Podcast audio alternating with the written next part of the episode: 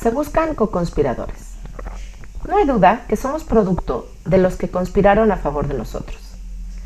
Desde niña me quedó claro que había gente a mi alrededor que me impulsaba a volar. En principio fue mi familia, eventualmente amigos, maestros o colegas. Pero todos necesitamos ayuda para experimentar nuevos retos. Claramente hay personas que entienden que compartir es ganar. ¿Qué no es un co-conspirador? Se oye casi siempre como no se puede, no le veo el caso, así no se hace, no lo conozco, nunca se ha hecho.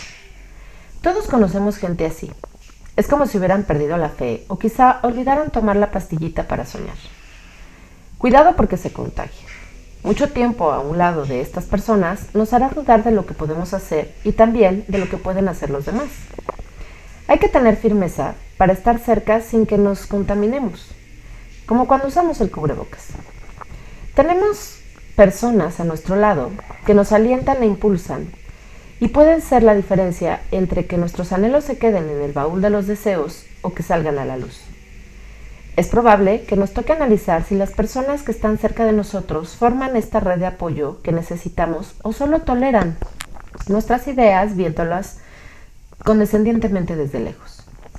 La cosa es que no basta con tener confianza en uno mismo o recibir ayuda de los demás. También debemos ser catapultas para los otros.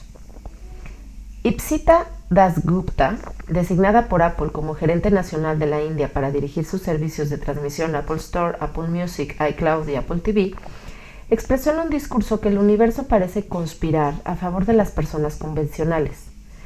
Para las no convencionales se necesitan los co-conspiradores. Y es que estos seres pueden no parecer especiales, pero son extraordinarios. Son aquellos que rompen las reglas, son precursores, porque si bien es cierto que podría ser que ellos no son genuinamente quienes rompen el status quo, sí deciden fracturar creyendo en aquellos que terminan por hacer trizas la manera de siempre de hacer las cosas. Con esto en mente y sin tapujos de destapar mi vena feminista, me atrevo a decir que en especial las mujeres necesitamos mucho más a los conspiradores que los hombres. Nos surge tener a más mujeres de nuestro lado y es eminente que apoyemos a más mujeres también.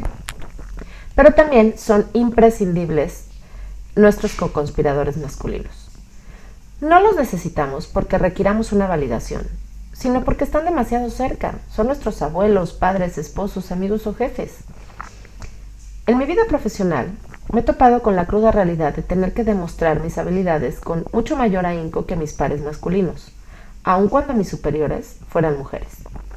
Hay un dejo de duda en la capacidad de cambiar el rumbo que tiene una mujer especialmente si lo que propone termina por desafiar el orden establecido.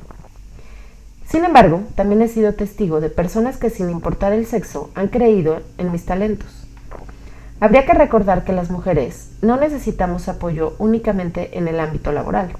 También en el hogar se libran batallas cruciales. Pero mucho más allá del género, ¿cómo se es un co-conspirador?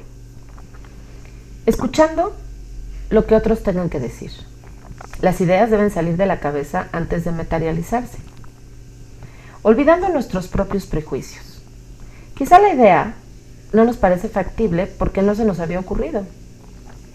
Alentando con suficiente optimismo. Las personas extremadamente realistas no cambian el mundo. Preguntando de nuevo, ¿a veces el impulso solo se llama interés? Detonando, si está en nuestro poder, ayudemos a que se logre. Me parece importantísimo que nos mantengamos cerca de la gente que decide conspirar a nuestro favor. Pero más importante resulta que ayudemos a que otros logren sus metas. Porque no tienen que ser nuestros amigos. Basta con admitir que son lo suficientemente valientes.